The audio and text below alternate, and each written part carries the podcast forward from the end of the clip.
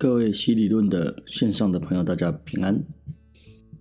我们之前已经谈过了受洗者，受洗也就是必须借着相信以及悔改，悔改就是整个人的改变，也就是从洗礼开始。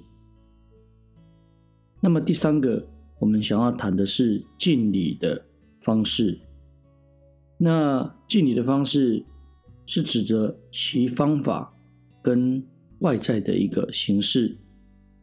按照圣经，洗礼当如何来施行呢？许多世纪以来，不同的基督教派和团体都有着不同的洗礼方式。有一些坚持洗礼一定要按照特定的方式来施行，才能得救；另外一些则认为这个问题不是特别重要。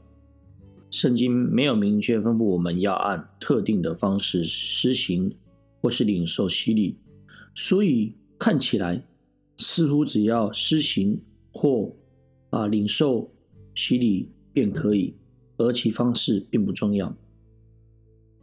尽管如此，虽然他们这么说，但是洗礼不能跟方式来脱离关系。施洗这个字。我们从前面就有提过，代表某个动作，而没有这个动作的时候，就不能算是施洗。没有任何方式或形式，就没有洗礼可言。当圣经记载信徒受洗，或提醒信徒以前曾接受过的洗礼的时候，都是暗示着洗礼这个名称包含的一套特定的动作与场合。因此。就算有人想要忽略洗礼的方式的重要性，还是不能避免为洗礼下一个定义。洗礼本身必有其方式，所以定下洗礼的正确施行方式，不仅很重要，也是绝对必要的。新约圣经没有留下我们施洗的步骤。早期教会不需面对不同形式洗礼的问题。因为看过主耶稣和众使徒们来施洗，也看过施洗约翰的施洗潜力。施洗约翰是历史中第一个施洗的人，他虽然没有前人的例子为范例，却知道如何来施洗，并且从圣经里面来写着，施洗约翰直接从天上领受。施洗方式的一个指示。过了许多世纪，今日的教会没有看过新约教会的洗礼过程，但是还是必须是要遵守圣经当中所记载的洗礼。尽管对于敬礼的定义做法有各种不同的见解，但我们不能依照个人的喜好来选择或接受各种的施洗的方式。既然教会是主耶稣借着圣灵所设立的。因此，教会必须借着圣灵指引，从主那里领受敬礼的指示。而身体只有一个，圣灵只有一个，而这个基督唯一的身体，相信一个主，共有一个信仰。今天的教会应当知道圣经敬礼的基本元素，因为把所有信徒借着一种的洗礼领进教会，是教会的工作，所以敬礼。的正确方式不能是个人的理解，或是个人的喜好。真耶稣教会是唯一得救的教会，因为圣灵已在这末世浇灌下来，并且交付得救全备的真理给教会。身为基督的一体，真耶稣教会借着主耶稣亲自的吩咐，回到敬礼最早的方式，忠于圣经里。众使徒们的榜样和教导。现在，我们将查考圣经，讨论什么是正确的施行方式。同时，我们需记着，洗礼的果效，并不是只是靠着圣呃敬礼的外在形式就可以达到。洗礼是交付于教会的，其功效于圣灵赐给教会的权柄，嗯，教会所传得救的福音，在灵的里面。是基督自己用水借的道把教会洗净，成为圣洁。由于教会与敬礼之间有如此紧密的关系，所以即使有人按着圣经里洗礼的外在特征施洗，却不是由神的教会所施洗，有圣灵运行的洗礼的时候，仍然没有使人得救的功效。第一点，我们想要谈的是活水。新约当中赦罪的洗礼一定与水有关。圣经清楚记载，洗礼是在天然流动的活水，因为施洗约翰在约旦河为众人施洗。这也是主耶稣基督接受施洗约翰施洗的地方。另外，约翰在靠近埃埃嫩的这个地方，因为这个地方水多，可见施洗有天然流动水的地方。腓力在旷野上向埃提阿伯太监传讲耶稣基督的时候，来到有水的地方，所以他向太监请求，他们就下到水里。腓力给他施洗，虽然圣经在此没有记载那里的水是否流动。但我们知道，那水是天然的，而它是从水里上来的。在圣经里面找不到人造的容器施洗的例子，也看不到 圣经这样只是我们这样去去行。正如洗礼的属灵的特征已经提到了，耶稣说自己是活水的泉源，不像其他的神或是其他的信仰是破裂的池子。那圣经描述神自洗礼与给予生命的泉源，也用活水的泉源作为比喻，而从未把神和神的恩典来描述为人造的池子，或用池子来作为洗礼。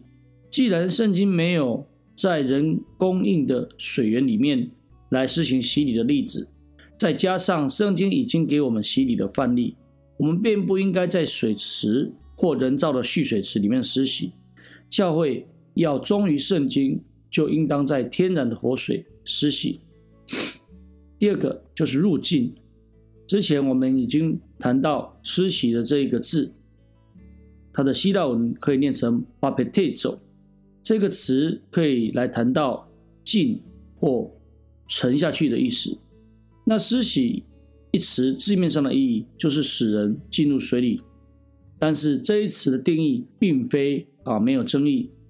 有人指出，马太福音七章三到四节与路加福音十一章三十八节里面的 “baptizo” 的意思，就是洗礼这个字不可能是浸，但这种说法是不确定的，因为保罗在更多前书十章一到二节里面使用 “baptizo” 的这一个字，它的隐藏的比喻的用法，可以帮助我们来了解施洗包含什么的动作。它里面是这么谈到的，弟兄们，我不愿意你们不晓得，我们的祖宗从前都在云下，都从海里经过，都在云里海里受洗归了摩西。以色列人所谓在云里海里受洗归的摩西，就是他们从云下海中经过。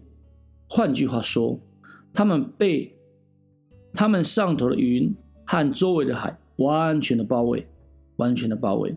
如此理解，便可以使我们晓得，当人们来到约翰河是约翰那里被他们施洗的时候，他们是全身进入河水的。马可福音用“进入”这个介系词来描述耶稣受约翰的洗礼。那时，耶稣从加利利的拿撒勒来，在约旦河里受了约翰的洗，在约旦河里是进入约旦河里。